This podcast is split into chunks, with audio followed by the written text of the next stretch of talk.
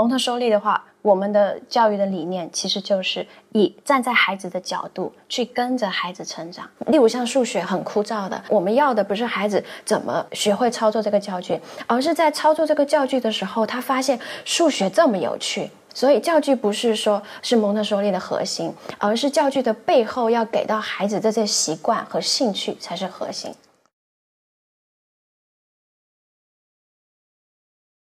其实我们在上海这样的城市啊，上海号称是中国可能这个教育上最卷的这个城市。嗯，除了正常带孩子去一个幼儿园、去一个小学，业余每个周还有四个班、五个班等着。嗯，据说这现在是中产家庭的标配。嗯，啊，这事儿你怎么看呢？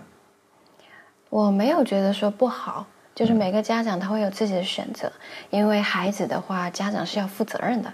对，那他能不能明白说怎么样的教育是？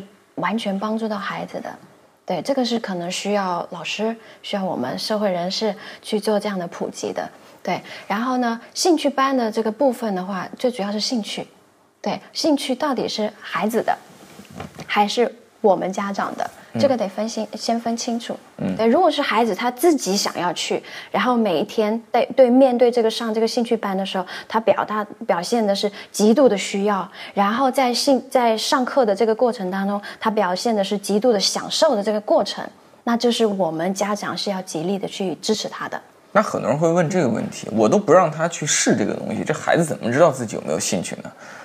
对对，这个也是现在我孩子五岁嘛，对他看到很多的他都想试，对，但是我都拒绝他了，对，因为对于他来讲，他五岁，他还没有这么强大的呃第一判断能力，说我是不是真的喜欢，对我我我真的喜欢了，我是不是有这样的意志力去坚持，这个是我们家长需要去了解的，这个年龄段的孩子他是不是有这样的判断的能力，所以我都会拒绝他。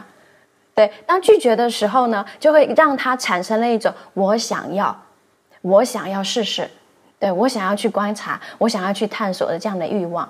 然后呢，在这个过程当中，我们会去讨论，不是说我喜欢，然后我就想可以去学，这中中间会花很多很多的努力的部分。对他各种尝试其实也是对的。那你这个中间的话，不只是带他去尝试，还有很多的后面的工作在。我觉得成年人有的时候由于自己对下一代的爱，嗯，你会在孩子想要一个东西，并且看到东西好的时候，你会非常快的本能的想，我把这个月亮摘给你，嗯，你是我的宝贝，嗯。啊，因为我们在教育孩子的过程当中，不是教育孩子的当下，而是在二十年或者三十年之后，我想要呈现的孩子的状态是什么。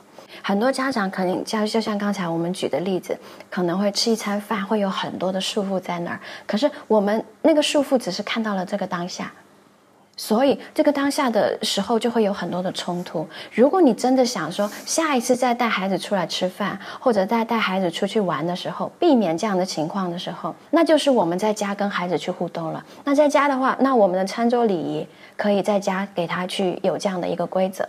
跟他有这样的一个训练，那再出去的时候，那你在家的训练，他肯定会去展示。嗯，对。然后你觉得说，一他的衣服会弄得很脏，或者是怎么样，你真的是没有办法调整到自己说，我要把人看在第一位。其实可以跟孩子去做沟通的。对，对于孩子来说，他特别特别愿意去跟着我们去做这样的互动。在互动过程当中，他感受到的就是说。爸爸妈妈把我当成一个平等的人对待。我当年也在想，基于我对这个世界的理解啊，以前的很多的技能和知识都是传统知识啦。嗯，现在这个新时代是数字化的时代、互联网的时代、信息化的时代、智慧的时代，所以这小孩是不是从小就应该学点代码、学点编程？这是你非常本能的这种这种判断。对啊，你会把你自己对你的职业和知识储备的经验带到这个对孩子的教育当中去。嗯。但后来我才发现，原来我就是其实大错特错。嗯嗯，这里面有两个问题啊。第一个问题是，你喜欢的东西不一定是你孩子想要的东西。然后第二点就是，就算有一个东西是很好的，那他应该在十五岁被学习，还是从十岁开始，还是从五岁开始？这里边有一个阶段的问题。对，不同的阶段要干不同的事儿，你得考虑一个生物发展的自然规律。这也是我们在这个教学过程当中，孩子出现的敏感期。是，对。当出现敏感期的时候，你再去呈现这些工作给他的时候，他会吸收的很快。你每个阶段的事儿都干对了，你最后这人生肯定是没问题的。对，我们干嘛那么没有安全感？对，对，这就是安全感，对吧？对。回顾我自己当年的这个学生生涯，我觉得最糟糕的事情就是高三那一年。为什么呢？嗯，高三这一年没有学任何新知识。嗯，高一高二学完了，我高二就可以直接参加高考了。嗯，浪费我一年的青春期在那里刷题。其实高一高二我学的还挺开心的。我们是不是从十几岁的时候就把我们百分之九十九点九的孩子对学习的所有的热情都彻底的击溃了？所以大学期间我做的最好的学习是在同济的图书馆里看各种跟车辆工程完全不相关的书，啊，那是我觉得我在同济最幸福的这个时光。哦。在同济应该几乎没有一门课跟车辆工程相关的是让我身心愉悦的。嗯。但本来不应该是这样的，因为我从小非常喜欢数学，非常喜欢物理，我也非常的拿手。我对化学有兴趣，我对生物有兴趣，嗯，历史、地理我都很有兴趣。嗯。为什么一个这样的小孩到了十八九岁开始对所有的学习都没有兴趣了呢？今天我跟艾玛录这个节目，就是希望以后的很多的孩子，包括我自己的孩子，不要重蹈我这样的覆辙。嗯嗯啊，跟孩子们互动的日常生活当中，我就会不只是教他们教具的知识，还要教他们他是谁，得认识他自己。这个地方应该多停留。这是刚才你提到的那些画。对。你会发现这些孩子真的都画出了自己。对。他们不是画出了五个一样的人。五个忍者神龟，五个奥特曼，他们画出了五个很不一样的自己。其实零到六岁的话，对孩子来说，不只是孩子，对我们这一一生来说都是很重要的。对我们不只是要去看他外在学到了什么，而是要看待他的内心成长的过程当中，他拥有的能力是什么。就像刚才你有说的，我有很好的学习能力，可是为什么到了大学我就不想要去学了呢？其实他内心的那份兴趣缺失了。对，我们要培养孩子，就是我爱学习，我要学习，我想要自己成长为更好的自己的时候，我要不停的要去探索这个世界的可能性。对我们想要培养孩子有这样的能力，所以在教室的孩子的话，他摸任何一个工作的话，他是不会被被干扰的。我们其实，在小的时候，你会发现，你从精神上作为一个孩子，你不喜欢父母粗暴的干预你，对，命令你，施加巨大的这个压力。但是今天等到你长大了，你三十多岁了，四十岁了，你家里有个娃，你会发现你情不自禁的在用，嗯，当年你爸爸对待你的态度去对待你的孩子。我自己身上显然有这种影子，我在努力的跟这种影子和痕迹去做斗争。我觉得我们的这个整个的社会教育里有一个东西是非常缺失的，嗯，就是我们看天地看的太多，看自己看的太少，我们几乎不看自己。对。所以这是我特别喜欢艾玛的教室的一个地方，就是他的教室里尊重自己，而且努力的鼓励这些孩子从这么小的时候就去找寻自己。对，我当年那个十八岁在湖北实验，考的还行吧，够我上一个所谓的这个九八五什么之类的。嗯，我当时锁定了，比如说同济大学，但我当时有一个巨大的困惑，就是我问我自己到底要读个啥专业？嗯，并不知道。嗯啊。我就去试图问我的班主任，他觉得我适合读啥专业？哦，我班主任瞅了我说：“依然，你这个人呢，数学好，物理好，嗯，这样，读理工科吧。”我爸爸是一个大学的这个教授，嗯，是人文方面的，嗯，他当时对我唯一的指点就是你应该去北京和上海，嗯嗯，因为以他的社会经验，越大的。城市拥有越多的资源，越能够长见识。嗯，他没有别的办法可以去指点我。嗯，然后最后我就打电话给同济大学的招生办，天真的问他：“你们这学校招生分数最高的专业是啥？在湖北省？”嗯，然后对方就说：“根据历年的历史数据显示，是德语、嗯，建筑、汽车。”嗯，最后我选择了汽车。因为刚才这三个词里边，看上去汽车稍微有意思一点点，对吧？车你在马路上见过，德语是什么？对我来讲，对啊。然后建筑意味着要画图，但我从小画图就跟狗屎一样。嗯嗯。所以你看，我整个的心路历程里边没有对自己的了解，我选的都是别人认为好的，从来这里边就没有我自己。嗯。因为人生从一岁到十八岁，我不知道我自己。然后我已经在学校里被视为是最有个性和最特立独行的孩子之一，嗯，但依然是这个结果。对，然后我在想，我现在如果要照顾我的孩子，我有一个非常小的心愿，就是在他的人生十八岁的时候，这娃得知道他自己要干啥。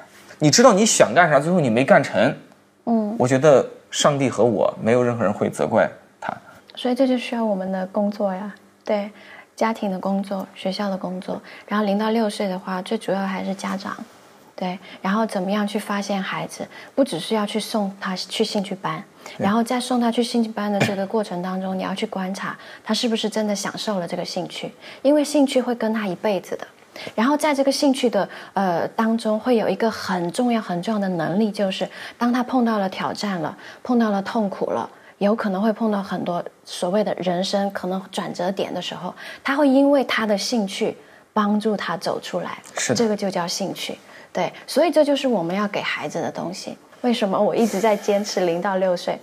就是当我们把零到六岁的孩子这个内在核心的基础打好的时候，他在真的去踏上了小学阶段、中学或者高中，或者甚至是以后的社会的阶段，他都会有一份从容在里面。强大的内心，对，真正的这个底座，对，这个跟我们这个套到汽车行业搞车是一样的。嗯，大家今天看一个车有没有竞争力，难道看的是那个车上市前一年吗？看的是最后的营销吗？看的是最后的销售渠道吗？这些工序都有用。但归根到底，一个非常重要的东西，靠的是这车被研发的第一年。嗯，那个时候公司几乎没投钱下去，就是在画 PPT，嗯，就是在开会，嗯，就是在做一些调研分析，嗯，和主观的这个判断。但是在这个判断能把一个产品真正的目标受众想清楚，嗯，把受众的需求看清楚，然后。把自己公司内部真正擅长的资源整明白。嗯，其实产品规划有什么复杂？产品规划我觉得特别简单，一句话：看清楚外面需要啥，并且选择清楚你要卖给谁。对内就是看清楚你自己到底擅长啥，你有什么能力，对吧？你外面是王思聪想要法拉利，你有没有能力造嘛？你没能力造法拉利，不要做王思聪的生意。但我认为教育比做产品更难的地方是，你做的那个车实际上它是冰冷的。教育更难的事情是你真的面对着一个独特的灵魂，对。这个灵魂的身上的 DNA 的硬件来自于你和你的这个爱人，但是实际上它由于基因的不确定的重组，它有很多你根本无法想象的地方，你必须去观察它，尊重它，而且尊重它这个演化的这个过程。对。啊，所以你的孩子有可能是你这辈子。可能触碰过的最复杂的产品，在这个过程中，你是一个产品经理，你需要承担这样的义务。对，确实是。艾玛老师，我问一个现实的问题啊，嗯，就是其实像我们这些家长，很多时候会聊起蒙特梭利教育，而且很多人都慕名而来，因为这个理念毕竟是起源于这个百年前的西方，它今天的西方也不是主流的。嗯。那么当它传到国内，又传来的如此之晚。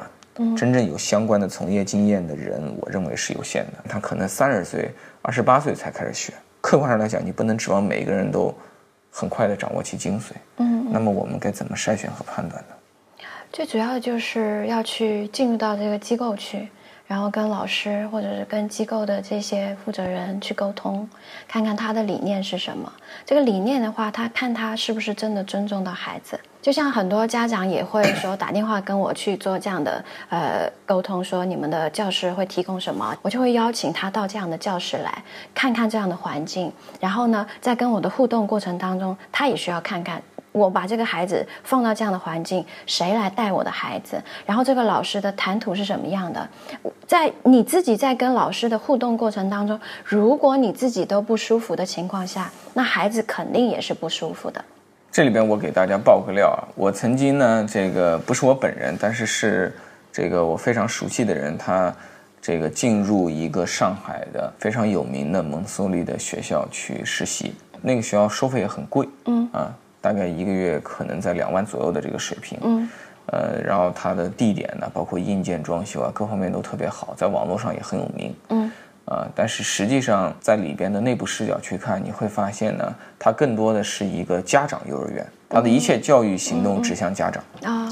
家校沟通的时候，它都做得非常好。然后呢，他每一天花很多钱，请很多专业的摄影师、摄像师在学校里拍照，记录孩子最幸福、最灿烂、最有光芒的时刻。嗯，然后通过微信、传给家长，所以家长都觉得孩子在学校里接受非常好的教育，但真正到了蒙特梭利教育该有的那些东西呢，其实做得非常差，这甚至可能是大部分高端私立教育的普遍性现象啊！你以为你付了比公立高十倍的钱，你的孩子的教育质量就一定能够大幅的提升吗？实际上很多时候并没有。我觉得你唯一能做的事情是，家长得费点心，亲自去做考察和沟通。尽一切可能把自己整得跟个私家侦探一样，捕捉那个蛛丝马迹。但这个时候说实在的，对你自己的洞察能力和你自己对于教育的理解的深度是很有要求的。对，嗯，对。其实还是用心灵吧，因为我们跟孩子在一起的话，常常是用心在跟他去互动，而不是用我们大脑所有的判断或者是逻辑，还有我们所有的观念去套他。不是，对，在跟孩子互动的时候用心。那你家长也是一样，你真是要去找这样的一个机构的话，你也是用心去感受。但现在家长也很可怜呐，现在这房贷车贷，啊，这教育的开支、医疗的开支，包括。老一代的人正在老去，他们正在变得体弱多病。嗯嗯，我觉得这一代八零后、九零后，包括现在马上零零后要进入社会了，其实大家都还挺苦的。对，我觉得我们这个时代。也不应该苛责家长的是，我认为他们身上的负担已经非常重了。对，确实。所以大部分时候，你看到我们八零后不就把孩子又交给了老人去教育吗？嗯嗯。然后你要想想，老人他在他的那个时代接受到的信息和接受到的教育模式是什么，他一定会把那个东西基本原封不动的再送到你的下一代，这叫隔代教育。对。这也叫隔代遗传。对。这个遗传在我看来，它的影响力甚至比 DNA 可能还要大。对，这也是我在努力。就是说，当我有开这样的一个教室的时候，我不只是在照顾孩子，对，我们会有访谈，会有平日的去沟通。那在沟通的过程当中的话，那我还有一个角色去引导家长去看到孩子的成长，同时也会告诉到他，他可以怎么做，可以更好的去放松到他自己的时候，他才可以用最好的状态去跟孩子去互动。对，工作肯定是需要的。因为我们要先要生存下去，那我们怎么样去处理这个工作和在跟孩子互动的时候，在保持这个高质量的品质去跟孩子去互动？这也是我在跟家长互动的过程当中，去陪伴他们也好，或者是去引导他们也好，鼓励他们去这样子做，对，可以更好的去让孩子在教室里面得到更多的情况下，回到家就不要有太大的偏差。让他可以就是家校共育的这样的一个状态，让孩子更好的去成长。我觉得这个真的很有意义。然后我自己从这个理念当中受益的部分呢，会改变我自己在私人的时间里跟我的孩子的相处的方式。嗯，对。啊，最终实际上是我进步了，然后我的孩子变得更舒服。对对。而且就是你说的体验一致性，这个社会提供给他的教育服务，包括社会给到的、学校给到的，以及。家长给到的，如果他在各个维度看到的是，这边唱的是东风，那边唱的是西风，这边说是胡了，他其实是非常错乱和困惑的。对。那这个会影响到他自己内在的安全感和对自己的认知。第一，我们受过专业的训练，然后我们每一天都在一线跟孩子在一起。那在我们在面对家长的时候，我们不可以去批判家长做的怎么怎么样。对于家长来讲，就像刚才你讲那个例子，他们可能也是一个无助的状态，对，有生存的需要。可能有上有老下有小的压力，对于他们来说，可能面对教育的这个部分的话，他们可能就没有那么多的时间和思和精力去思考了。那他更需要一个专业的团队也好，或者组织也好，给他一点支持。那这个支持是什么呢？就是给他一个更科学的方式，或者是给他一个聊天的放松的时间，然后可以更好的去调整好自己。然后才可以更好的去跟他的孩子互动，全方位的让他去看到孩子的成长。我们要把家长拉到我们同一个战线，让他去用我们的方式和眼光去看孩子，去信任孩子。对我感觉，可能在国内这个情况下，确实你想要把教师的教育工作做好，你需要再做一份家长的教育工作，对对对。艾曼老师能介绍一下这个教室吗？不同的区域。哦，好，这个是我们的日常区。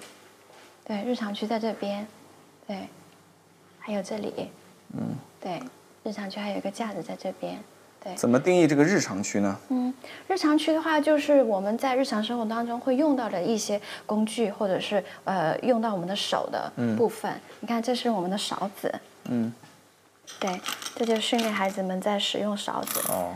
看是使用勺子，但是呢，最主要的还是其实是学会了吃饭，对吧？手的预备，对，不只是学会吃饭，就是把手的能力变强了。对，为了他以后在四岁或五岁的时候做书写做预备的，对。然后这是我们的日常，然后这边的话是我们的感官，然后这边是数学区。数学区。对，还有一部分是被挡住了。对，刚才我说的那个两岁两个月的小朋友摸的就是这个平方链，对吧？和立方链，对他每天来的时候他会摸一下，摸一下，然后就打一下。对他不是故意去破坏，他其实就是感官的探索。对他觉得五颜六色的好看，然后这个珠子挂在这里。他会有他自己的想法去探索。对对，我自己没上过蒙特梭利的教育啊，但是我觉得蒙特梭利的好处就是，他在你还非常小的时候呢，他就通过这些，呃，实体化的这种标准化道具，嗯，让这个孩子已经提前探索了很多数学和几何的前期的雏形的元素。对，有了这些潜移默化的探索，当他有一天真的要去学加法、乘法。平方、立方的时候，你会发现一切就变得简单很多很多。对，所以它其实是用一种更科学的方法，帮助每一个人去学好数学，嗯，去真正认真的理解数学，对，而不是背诵那个乘法表，对，对吧？是要通过这个工作让他们去理了解和理解到数学是有趣的，对吧？大家看看这个，这个就叫做乘法四乘四，对，这就是乘法四乘四，对。对吧？这个就叫乘法的这个三乘三，对吧？对。那什么是立方呢？这不就是立方吗？对。这不就是五的这个立方吗？对吧？对。所以当这些道具被孩子反复的这个把玩之后，很多的东西他已经潜移默化的在自己的脑子里种下了种子。嗯。最后有一天呢，你再给到他一些科学的公式的时候。他过去漫长的这个人生的探索的经验和这个公式有机结合，会变成牢不可破的知识。嗯嗯。再往后呢，他再把它应用到生活中的实践中去。嗯。到第三层是实践，运用这些知识。哇，那这个东西就真的成了他人人体的一部分了。所以就是在在这个教室的孩子的话，他任何的工作我都会去鼓励他去碰。嗯。对，所以在鼓励的过过程当中的话，他就会觉得说这个环境对我是欢迎的。当他有更多的自由的时候，当你去跟他去探讨一些所谓教室的规则，你看我们教室的规则那里，物品归类也是跟孩子们去讨论的。物品归类。对，物品归类。这能开个灯吗？可以，他他他自己开的。对，对，物品归类也是跟孩子们讨论，然后一起写下来的。就是民主讨论制定了立法。对。啊。最后大家在签名。哦，底下还有这个签名哈，这都是立法委员啊，一起立了个法。对，当这样做的时候，孩子更愿意去配合，因为这是他自己自己讨论出来的，对吧？这个我特别有感触，我觉得这也是蒙特梭利教师的精髓之一，就是非常自由的、平等的讨论。他们的这个讨论很多时候并不是在家长和这个教职工之间，而是在这个学生本身自己身上，他们自己讨论出来的想法。有的时候是一些规则，有的时候可能是一次春游的活动，要做点啥，对，去哪里，啊，但这些东西很多时候来自于他们自己，啊，最终他们在执行自己想要的东西，对，这时候你会发现，还需要整队吗？还需要管纪律吗？还需要反复的这个提醒吗？啊，还需要反复的催促吗？就很多以前你要不断搞的微观操作，就不用搞了，嗯嗯，就不用搞了。我觉得这是。这其实是也是跟我以前接触到的东西的巨大的区别。对，还有一个核心就是说，其实教室不是老师的，嗯，教室是孩子的，所以就是这个他必须要有主人公的感觉。那这个感觉怎么给他？那就是把他作为这个教室主人公的权利给他。对，那权利是什么？他就有负责呃教室的卫生呀，还有教具的归类呀，还有课桌椅的这些呃归位啊。还有我们图书角的整理啊，这些他都可以去参与的情况下，他才有所谓的主人公的感觉。那他这个主人公行使这个权利的时候，他自己对这个教室的归属感就会出现了。嗯，谢谢曼老师。哎，那个观观众朋友们，如果对这个教育理念有兴趣，你的孩子又正好在可能两岁到六岁这个年龄段，嗯，可能可以来，呃，通过我找到。艾玛老师的联系方式，嗯呃，这个他的学校应该就在浦东的航头镇，这是？对对对。啊，浦东的航头镇。跟艾曼老师的这个谈话节目，咱们就聊到这儿啊。我知道很多朋友看了这样一期节目，肯定会有这样的感觉。这艾曼老师啊，依然呢，你们说的很多东西都是正确的废话，特别的这个理想化。不切实际、空泛的概念，它难以实操。这个，如果我们这些家长真的听了你们的话，大胆的信任这些孩子，孩子啊，只会变成熊孩子，三天不打上房揭瓦。还是要从小趁早严格管教。我更想大家说的是，传统的方法之外，还有一些不一样的方法，对吧？这有的人呢适合这种方法，有的人适合那种方法。但是如果我们多了解一些方法，没什么不好啊。大家还是根据自己的实际情况去做到具体的应用。嗯，如果大家对这个视频有兴趣的话，我后面再跟大家找机会做更多的关于蒙特梭利的这个分享啊。这个其实大家在别的平台真的能看到挺多，但是我的分享尽量的透过那些现象给大家讲一些本质性的东西。我们今天就聊到这里，谢谢。